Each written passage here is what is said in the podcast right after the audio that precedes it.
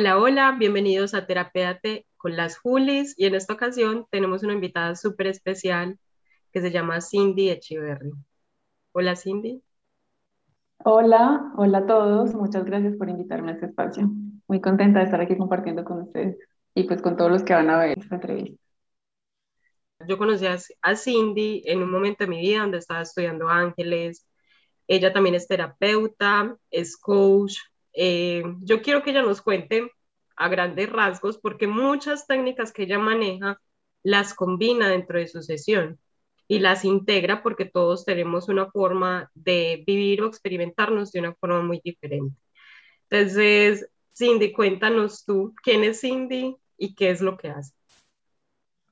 Bueno, eh, sí, soy terapeuta holística y la palabra holística me encanta porque como que abarca todo, ¿cierto?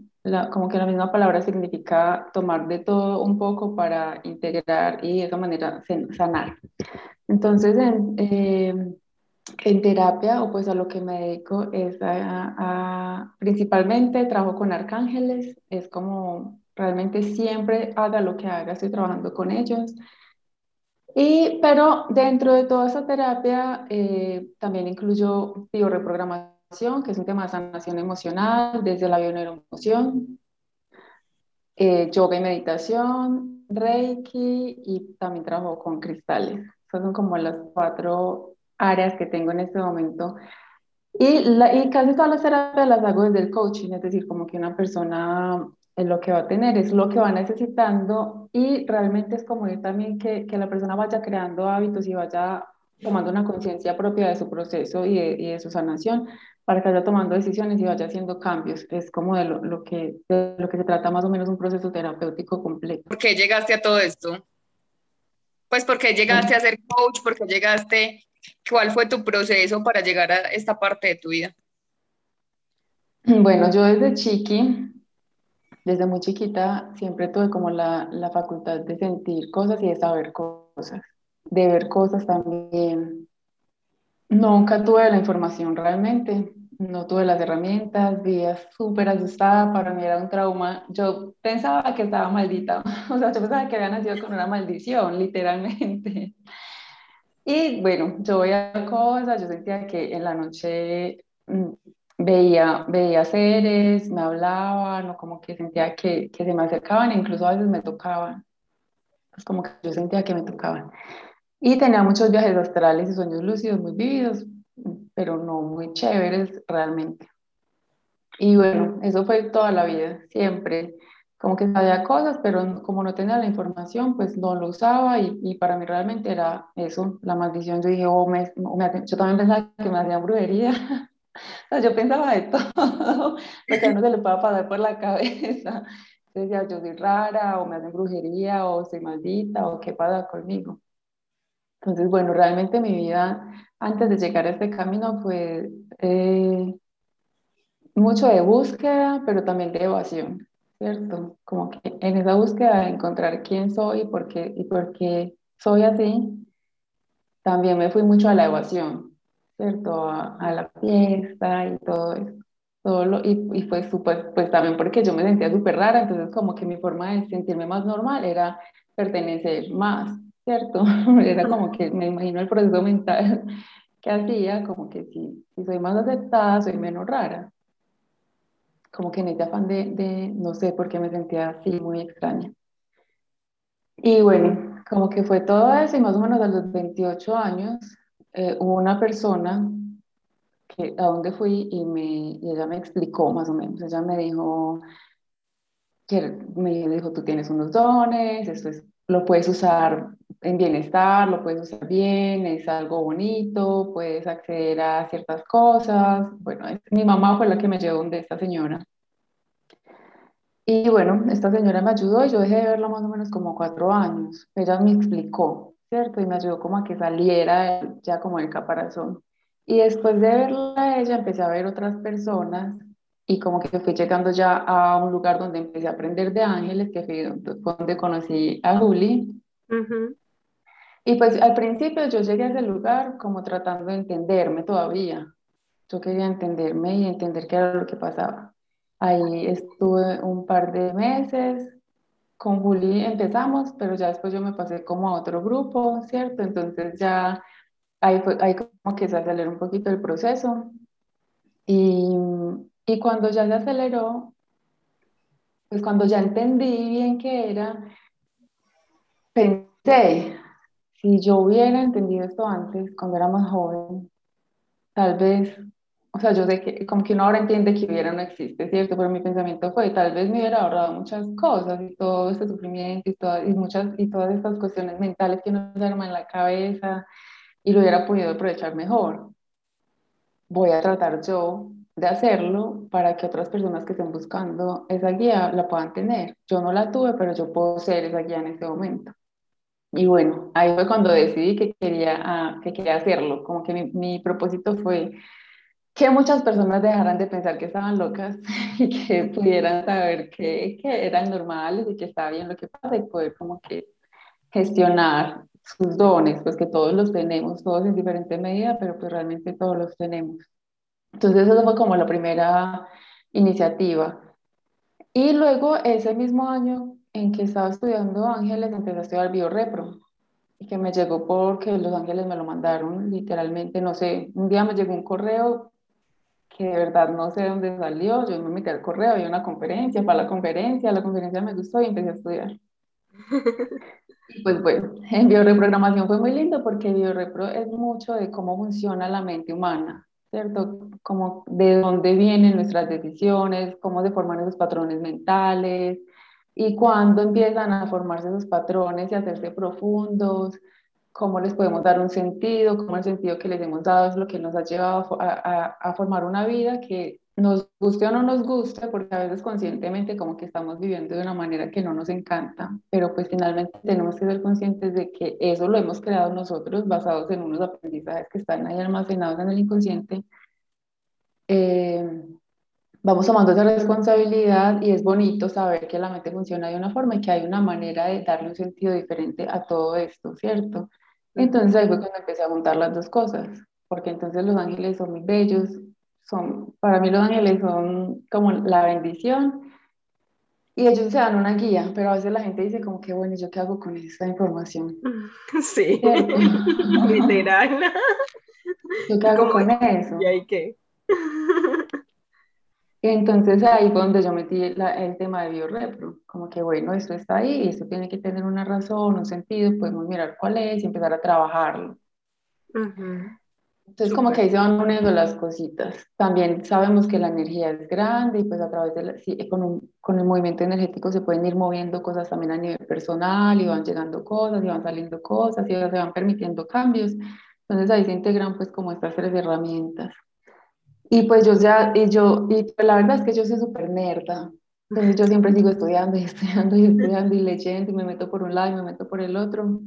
Y pues en toda esa búsqueda estudié pues también Reiki y llegué al yoga. Ah, llegué al yoga hace dos años y a la escuela a la que llegué pues soy muy afortunada porque es una escuela que no se basa únicamente en el cuerpo y en las asanas, que son como las posturas y las clases de yoga pues que todo el mundo conoce, sino que esta escuela profundiza muchísimo también en la filosofía médica pues como es la filosofía oriental, de donde viene todo, un estilo de vida, unas, como unas costumbres, una cultura y que toda esta cultura está enfocada al bienestar. Entonces fue como lo que más me gustó del yoga. También doy clase, pero no me enfoco mucho en eso, me enfoco más como en, en poderle compartir toda esa, esa filosofía a una persona en términos de lo que nosotros vivimos aquí, pero que le pueda ayudar para construir sus hábitos y para construirse pues de manera diferente. Eh, y ahí pues es como donde voy con respecto a todo este tema del bienestar. Entonces pues, empezó como una búsqueda propia, una necesidad, una necesidad propia de, de reconstruirme, porque finalmente cuando uno vive en evasión tampoco encuentra, encuentra ahí mucha felicidad, siempre hay un desgaste, ¿no? Me encanta sí, pero ¿sabes qué pasa a nosotros? Que la gente normaliza el estar en malestar. Es súper extraño, pero es, pues, y por ejemplo, yo te lo digo, yo también estuve en una búsqueda mucho tiempo porque me cansé del malestar, porque alguien me mostró que estaba en malestar, pero si no, me hubiera quedado ahí. Pues como que, porque te enseñan es que esto es la vida, entonces la vida es dolorosa y la vida se sufre y entonces, y entonces uno está súper enfermo, no, es que las enfermedades en la vida son súper normales, no es a fulanito, no es a peranito, yo decía, pero pues, pero como que normal, eso, esto no se siente normal, pero lo van normalizando y se va volviendo como el día a día. Sí, yo lo, yo lo he identificado como que se vuelve la única realidad que uno conoce. Sí. Y pasa con muchas cosas. Entonces, como es la única realidad, uno dice, pues, no tengo otra opción, supuestamente, ¿cierto? Como que uno se queda ahí. En mi caso, y por la cultura en la que estamos, ustedes, están, ustedes crecieron en Medellín. La cultura de Medellín pues tiene cierto ambiente y cierta, pues realmente la cultura paisa es un poquito ¿cómo se dice? Ortodoxa, pragmática, no sé, es muy cerrada, o sea, como que hay una forma en la que se supone que es y ya, es. O por lo menos así como lo sentí yo mientras estuve todo, pues, creciendo y viviendo. Entonces esto es lo que hay que hacer, allá es a donde hay de, que ir, esto está bien, esto no está bien, esto es normal, esto no es normal y todo se va haciendo muy, muy pequeño. Y uno ahí crece y como que uno piensa, no, o sea, así es como funciona la vida. a mí antes de llegar a este tema del bienestar hubo algo que me hizo dar cuenta que no. Antes de yo trabajar con esto, yo trabajaba en cine.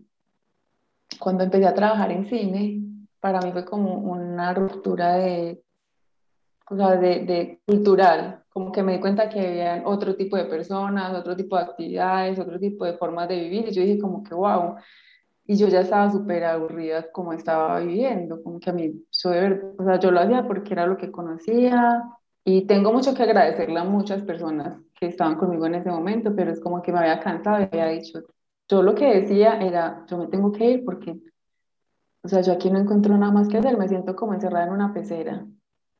Cuando llegué al cine me di cuenta que había más y sentí más ganas de irme también al mismo tiempo. Eh, pero como que eso abre la mente. Y luego cuando empecé con todo este tema del mundo espiritual, me di cuenta que había más todavía.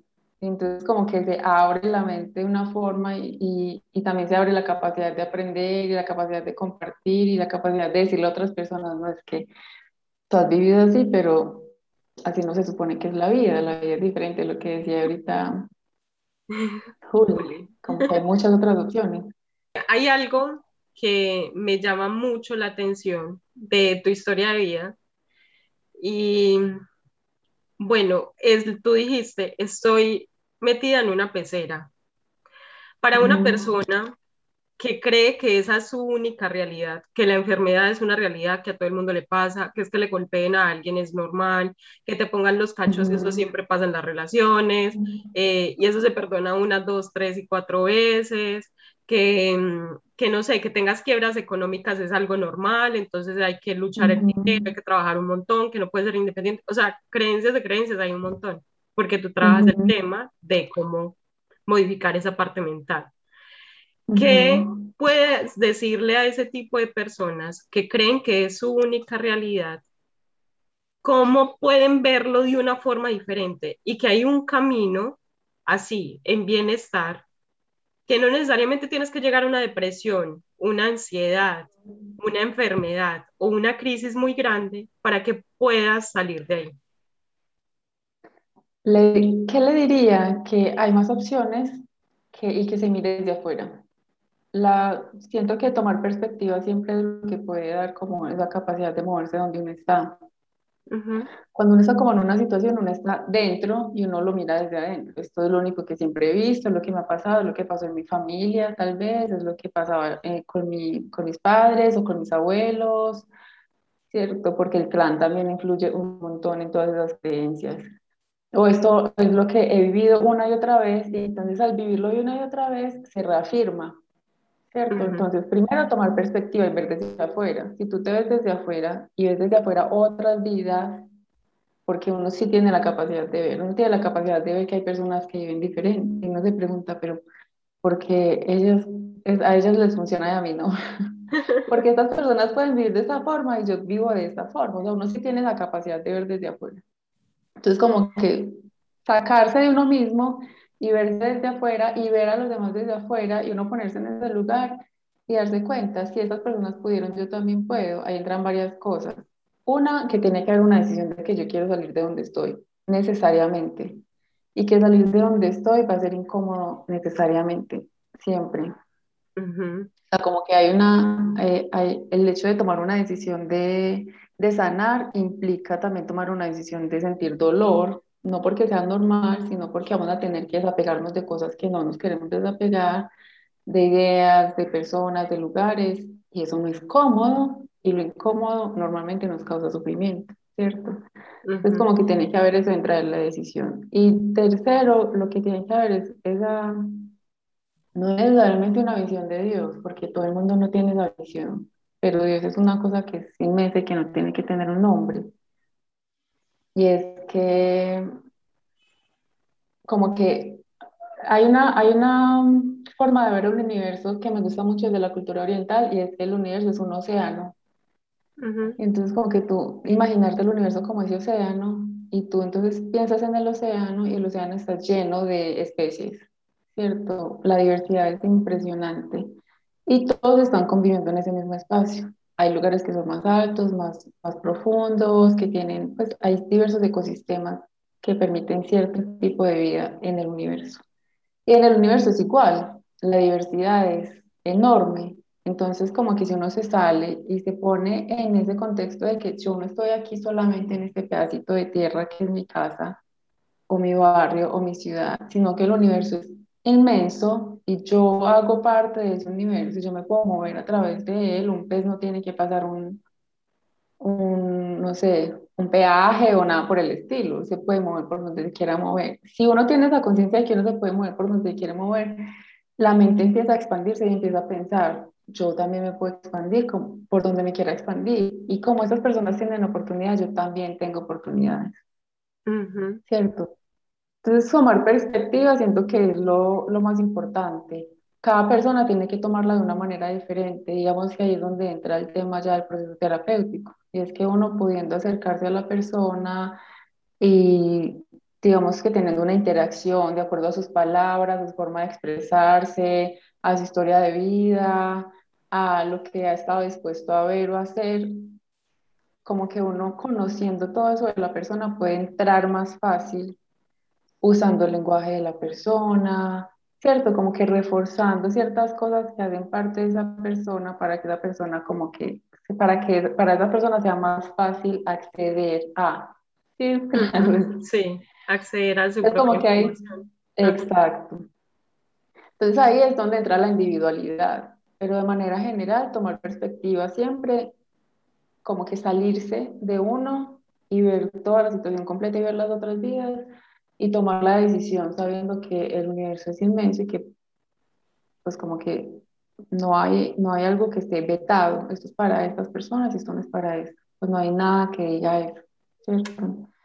Y bueno, y tomar la decisión y estar en la capacidad de incomodarse, que para muchas personas no es fácil. De hecho, hay personas que inicialmente dilatan mucho el proceso terapéutico por la incomodidad inicial, pero luego cuando van avanzando como que se dan cuenta de que, bueno, era una incomodidad que era necesaria y que es una incomodidad pequeña para salir de una incomodidad muy grande con la que han estado viviendo siempre. Así es. Quisiera preguntarte, y es el tema de los cristales. Eh, tú los incluyes dentro de tu terapia. Eh, yo también conocí contigo un poco de esto. Yo no profundicé mucho, pues sí los utilizaba para mí. Pero tú, ¿cómo lo haces y cómo le puedes explicar a las personas cuál es la funcionalidad del cristal dentro de un proceso terapéutico, incluso en la propia vida? Bueno, los cristales son como seres, son seres vivos, ¿cierto? Como la tierra. A ver, todo lo que existe tiene vida, ¿sí? La tierra tiene vida, los árboles tienen vida, las piedras tienen vida, el agua tiene vida, todo tiene vida.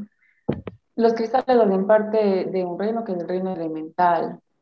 Y ellos como que tienen bastante información desde hace muchos años que viene de la tierra y que es una información ancestral que nos puede ayudar con temas de sanación también. Entonces lo que hacen los cristales es como transmitir información, ¿cierto? ellos tienen la capacidad de transmutar energía, pero al mismo tiempo de transmitir información a, a ese cuerpo energético que está recibiendo, que está en contacto con, con ellos. Entonces, por ejemplo, nosotros tenemos un cuerpo energético que es pues grande, amplio, y cuando nosotros nos acercamos a una persona, como, es como si fueran dos conjuntos que tienen una intersección, se llama así, ¿cierto? Una intersección. Y esas dos energías se unen, y por eso esas dos energías se pueden ayudar o se pueden eh, pues, ayudar o a estar en bienestar o a densificar, o se pueden leer, ¿cierto? Y todos funcionamos por energía, incluso una persona que no crea, siempre que se acerca de una persona va a tener la capacidad de sentir la energía y va a tomar las decisiones que tome con respecto a esa energía. Entonces los cristales lo mismo, ellos también tienen como un campo energético y dentro de ese campo energético tienen una información, ellos están vibrando constantemente y cuando se acercan a nosotros, entonces esa información se está compartiendo con nosotros y la de nosotros con, e, con ellos, ¿cierto? Eso es lo que hacen, es que toman la energía que nosotros necesitamos transformar y porque vienen de la tierra y la tierra tiene esta capacidad de nutrir y de dar vida y de transformar, pues en la tierra todo el tiempo todo se está transformando, una semilla en un árbol eh, en una flor, el río en, en, nube, la nube en lluvia, la lluvia en río, el río otra vez llega al mar y todo se va transformando constantemente. Entonces los cristales tienen como esa capacidad natural de, de transmutar y de pasar energía. Y lo que hacen es eso, compartirnos su sabiduría, compartirnos la información que tienen y ayudarnos a que nosotros podamos transmutar nuestra información. Cuando me dices lo, como que cuáles son los pros, todos, todo lo que sea contacto con la naturaleza es supremamente benéfico para nosotros. De hecho, nosotros también podemos tener estos diálogos con con los animales, con los cristales, con el agua y recibir información de ellos, tal como nosotros recibimos información de los ángeles y los arcángeles. Son reinos diferentes porque están en, espacios diferentes del universo, ¿cierto? Pero son informaciones valiosas que siempre nos van a ayudar. Entonces, como que tener la apertura a comunicarnos con estos seres, pues con estos elementales, siempre va a ser supremamente constructivo, porque estamos aprendiendo de ellos. Es como si ellos te estuvieran enseñando algo. Pues yo no diría que hay contras, pero sí hay que tener cuidados con cómo se usan, ¿cierto? Porque como ellos cargan información, entonces resulta que si yo los voy a usar en mí y después los voy a, los, los limpio, los devuelvo a la tierra, la mejor forma de limpiarlos es que ellos siempre estén en la tierra. Yo tengo todos mis cristales en el balcón, en la tierra, en las plantas, ahí en la tierrita está. Entonces ellos están constantemente como en conexión con su elemento, con el agua cuando llueve y todo. Pero si nosotros, por ejemplo, yo uso un cristal en, en Juli, Sepúlveda, luego Juli se va y lo uso en, en Juli Balaguer. Toda la información que ese cristal recibió de una Juli se va a pasar a la otra Juli. ¿Sí vamos a entender? Porque ellos normalmente siempre después de recibir información van a tener que soltarla y van a tener que volver a su estado natural. Entonces digamos que ahí sí sería no un contra, pero sí un cuidado de que yo tenga la, pues de que cada persona tenga como esa, sí, como la conciencia de que, de que un cristal en un momento me puede prestar un servicio, pero yo le tengo que devolver el servicio devolviéndolo a la tierra para que se pueda recargar como un celular. Yo lo uso, se descarga y yo lo conecto. Entonces, un cristal, yo lo uso, se descarga y yo lo conecto. Y pues aprenderlos a escuchar, que es, algo muy bonito. Hace días estaba trabajando con uno, por ejemplo, y, y después de la terapia se empezó a romper, se empezó a despedazar Cierto. Es un cristal que yo no usaba nunca para terapia, pero fue una terapia con una persona que tenía como una energía bien fuerte. Entonces los ángeles me dijeron que usara este cristal, yo lo traje, lo usé. Es un cristal personal, como que uno tiene cristales, no sé si uno tiene cristales para la terapia y otros cristales para uno. Yo dije, bueno, lo voy a llevar, lo usé y después de que lo usé empezó a, a deshacerse entonces uno también como que ahí puede, como puede agradecerle, yo le agradecí porque yo dije, si no hubiera usado este cristal, seguramente lo que hubiera recibido toda esa energía hubiera sido yo. Y ellos hacen como ese servicio igual que los animales de, de ayudarnos. Yo ahorita les decía que mis gatos siempre trabajan aquí conmigo. siempre. Y yo sé, ellos están ayudándome a, a mover toda la energía que hay que mover para poder hacer cada terapia. Bueno, Cindy, yo tengo una pregunta. Yo, por ejemplo, te llamo, te digo, Cindy, quiero terapia. ¿Yo qué puedo esperar en la terapia? ¿Cómo usas todos tus saberes en una terapia? ¿Cuántas terapias necesito? Pues mm, eso depende. Lo, si vamos a hacer, por ejemplo, hay personas que llegan a terapia y solamente quieren tener una sesión de comunicación con los ángeles. ¿cierto? Esa sesión es una sesión. Eh, si una persona llega porque quiere sanación energética, Reiki, ¿cierto? En esa sesión de sanación energética también va a recibir como todo el tema de comunicación con los ángeles, los mensajes. Si quiere hacer preguntas, puede hacer preguntas. Si tiene un tema que quiere trabajar, lo podemos preguntar, ¿cierto? Pues como que los ángeles siempre dan una perspectiva diferente sobre lo que uno está viviendo y ellos le pueden a uno ayudar a tomar perspectiva. Entonces, lo que, en esas dos sesiones lo que hacemos es eso.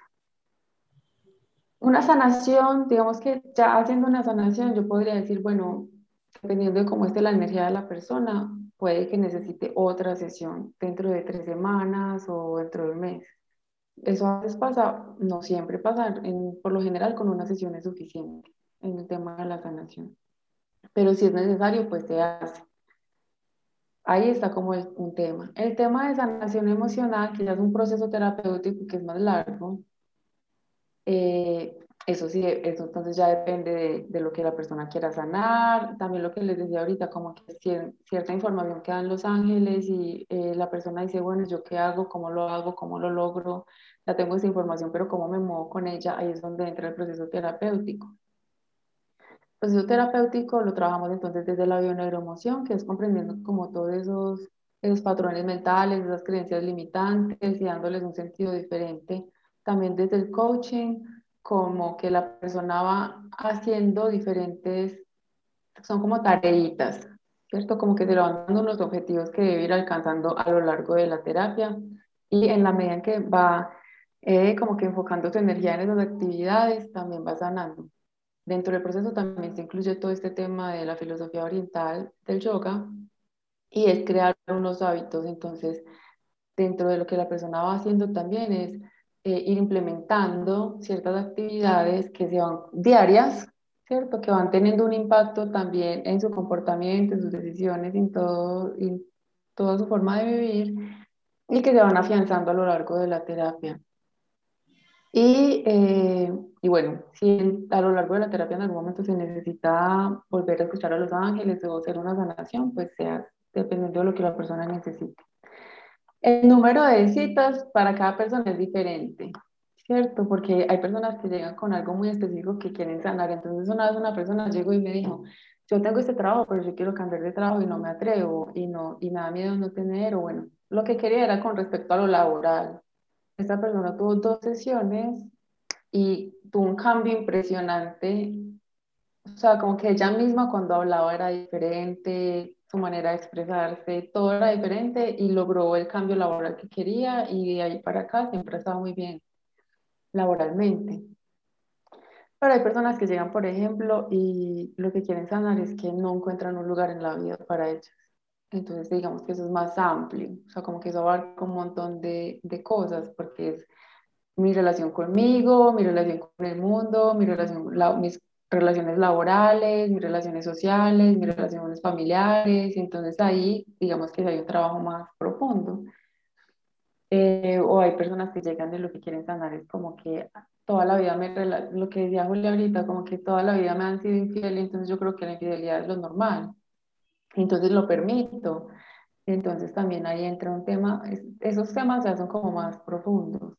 Desde la biorrepo también se puede trabajar enfermedades físicas, porque la base, una de las bases de la biorrepro es que toda enfermedad física viene de un, de un conflicto emocional no resuelto. Entonces, bueno, también eso se puede trabajar, como que una persona puede venir y, y decirnos que, mira, siempre me duele esto, pero yo me hago tratamientos, me hago de todo y nunca sano. O los médicos no encuentran nada, pero yo siento esto, ¿cierto? O si me encuentran algo, si tengo un diagnóstico, estoy en un tratamiento, pero quiero acompañarlo también con un proceso terapéutico para ir trabajando las dos cosas, el cuerpo y, la mente. Eso también se puede hacer dentro del proceso y, se hace de la misma manera, con tareitas, con hábitos, con cambios que se van haciendo periódicamente. Entonces les decía que hay personas que toman, esta persona se tomó dos sesiones, hay personas que toman más, cinco, seis, siete, ¿cierto? Es una sesión al mes. ¿Y qué pasa? Que en ese mes la persona tiene la capacidad de ver un resultado. Entonces, cuando nos encontramos al mes siguiente, la persona me cuenta, ha pasado esto, me siento de esta manera, tan, tan, tan. Entonces, ahí vamos ubicando cuáles, cuáles han sido los resultados que ha ido teniendo. Y llega un momento en que la persona me dice, todo lo que ya que lo, lo quería ganar, ya siento que lo trabajé. O yo le digo, yo siento que todo lo que tú me dices que querías sanar, ya lo tienes resuelto. ¿Tú qué sientes? Entonces llegamos a un acuerdo para terminar el proceso, ¿cierto? Hay personas a las que les cuesta terminarlo y digamos que ahí hay un acompañamiento diferente, como que yo les digo, estás, pues estás lista, porque tampoco la idea es que sean procesos muy largos, la idea es que cada uno se pueda autogestionar y aprender a empoderarse como de su vida y de su, y de su proceso de sanación. Pero si quieren, nos vemos en, no sé, en tres meses para que me cuentes. Si te sientes, si sientes que necesitas conversar antes, me puedes escribir. Pero si es bueno que, que, que nos soltemos para que tú te vayas viendo cómo, cómo estás funcionando ahora y tienes la oportunidad de sentir. Entonces, pues eso es por lo general cómo funciona.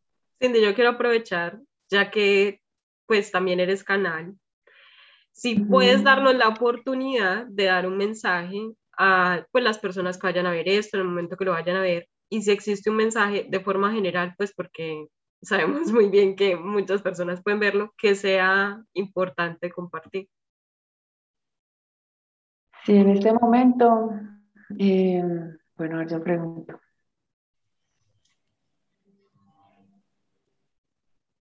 Pues en este momento es como, eh, y por el momento en el que estamos eh, a nivel como colectivo, y el momento en el que estamos, que estamos en septiembre, ¿cierto? estamos como en un momento de apertura energética muy fuerte, ¿cierto? Venimos de una apertura energética fuerte que fue en, en, en agosto, sobre todo se sintió más. Entonces ahora como que el mensaje que más, como que más enfatizan el que ahorita me acaban de dar el arcángel Gabriel, es de empoderarse, pues como de recuperar la voz y de recuperar el poder. Recuperar la voz es por qué. Porque él dice que de muchas formas, en muchas personas han dejado de hablar, han de, alta, como que han dejado de, de expresar, han dejado de buscar, han dejado de decidir, han dejado de moverse, o, o lo que decíamos al, al, principio, como que han asumido que la vida es de una forma y han permitido que esa asunción como que selle, selle su voz. Y lo que él dice es como que es momento de recuperar la voz, de recuperar el poder de expresión, la expresión que sale del corazón, como que el corazón se abra, que el corazón de todos pueda empezar a expresar lo que verdaderamente hay dentro de ellos y que en ese momento tienen que tomar alguna decisión y esa decisión implica renunciar a cosas, esas renuncias son, digamos que son mínimas de la recompensa que se puede tener cuando finalmente se mueva del lugar en el que está. y es importante ahora, o sea, como que justo ahora hay que decidir, justo ahora hay que tomar oportunidades, justo ahora hay que moverse adelante y justo ahora pues hay que renunciar a cosas, a cosas, a personas, a lugares, hay que renunciar digamos que esta apertura no se da sin dejar algo atrás. Pero hay que tener, lo que él dice es como que hay que tener la seguridad de que tú tienes el poder de vivir sin necesitar eso que vas a dejar atrás. O sea, que tú tienes el poder de, de crear una herramienta nueva o de usar una herramienta de forma diferente sin eso. Lo que tiene que quedarse atrás se queda atrás y ahora es momento de moverse hacia adelante y de empezar a, a expresar el chakra garganta viene después del chakra corazón, ¿no? Que eso que está en el corazón se exprese verdaderamente ahora, porque además eh, todas las decisiones que estamos tomando ahora en este ciclo son decisiones que nos van a apoyar por muchos años, más o menos por 10, 12 años.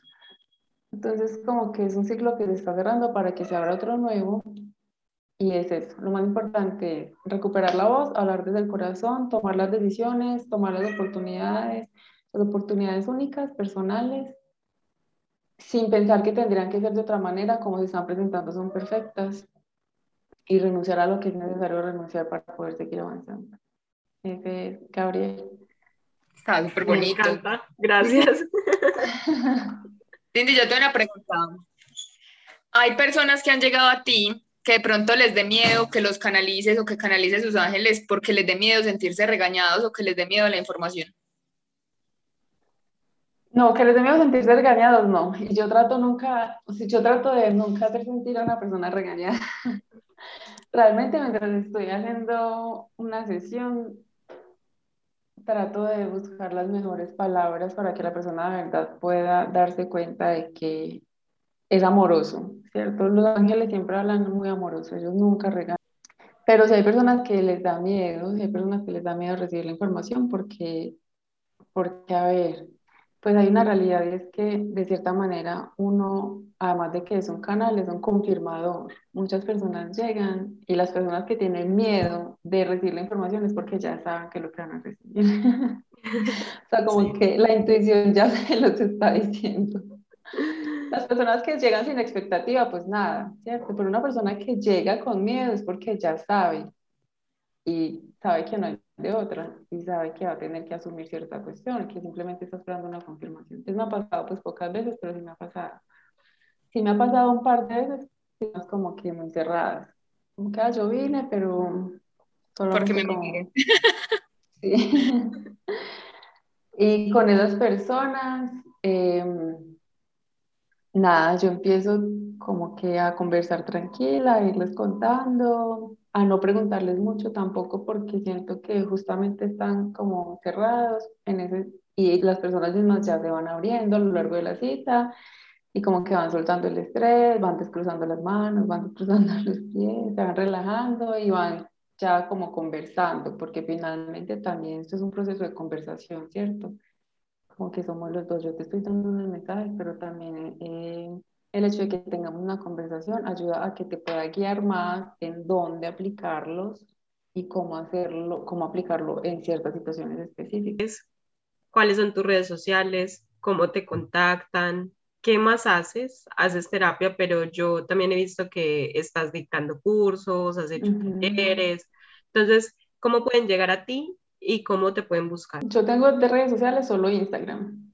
En Instagram estoy al aire de alma. Mi marca se llama Alma al aire, pero en Instagram estoy, es como un juego de palabras, al aire alma, al aire alma. Así me pueden encontrar. Eh, ahí en la página de Instagram, Instagram pues estoy publicando constantemente lo que estoy haciendo, atiendo citas, eh, doy cursos de comunicación con los ángeles, y de meditación.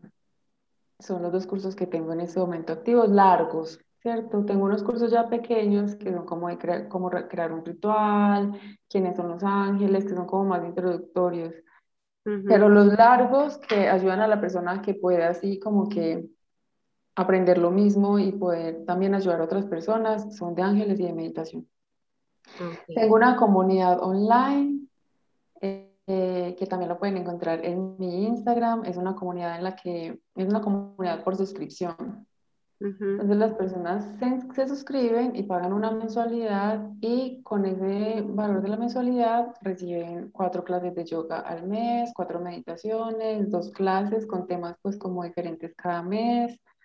Eh, algunos rituales, recetas, ahí conversamos, entonces como que eso, eso, también, en eso también estoy en este momento, que es algo nuevo, pero que es muy bonito, me ha parecido muy bello, que es una manera como diferente de llegar a las personas y que estén como constantemente recibiendo, recibiendo y comunicándose con personas que están en lo mismo, que están aprendiendo lo mismo, que tienen interés, y pueda haber un apoyo ahí. Muchas gracias. Sobre todo a ustedes, muchas gracias por invitarme y bueno, a las personas que van a escuchar, muchas gracias por escuchar.